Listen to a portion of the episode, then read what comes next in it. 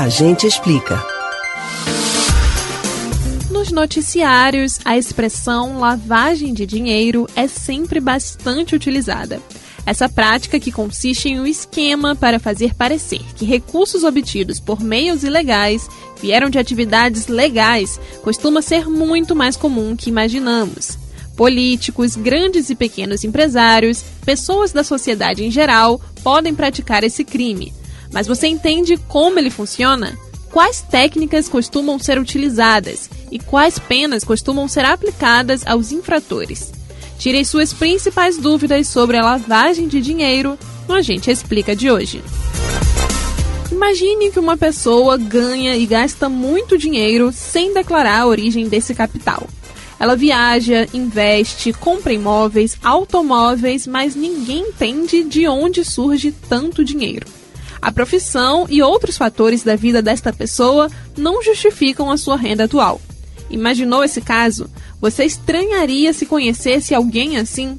Bom, não é só você. É muito provável que em um caso como esse, a Receita Federal também desconfiasse.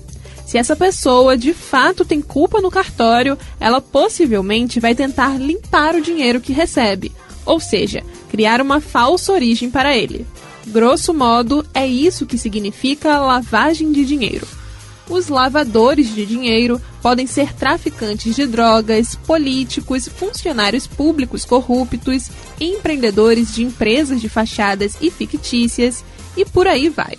O processo básico de lavagem de dinheiro costuma ocorrer em três etapas. Na primeira, conhecida como colocação, o dinheiro sujo entra em uma instituição financeira legítima, geralmente na forma de depósitos bancários. Essa parte costuma ser a mais perigosa e onde muitos já são pegos. É que as grandes quantidades de dinheiro depositadas são visíveis para os bancos, que são obrigados a reportar transações de alto valor. Já na segunda etapa, que recebe o nome de camadas, o dinheiro passa por várias transações financeiras.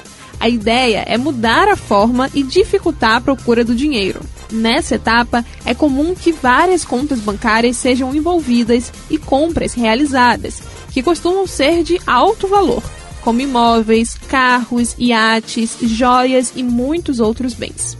Na última etapa, a da integração, o dinheiro reencontra o lugar de origem como se tudo não tratasse de apenas uma transação legal.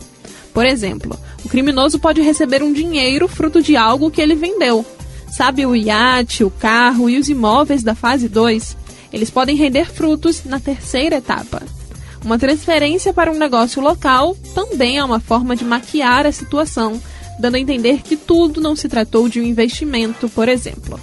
A pena prevista para lavagem de dinheiro é de 3 até 10 anos de reclusão e multa. A lei prevê penas maiores para os casos nos quais o crime ocorra de forma reiterada ou por intermédio de organização criminosa.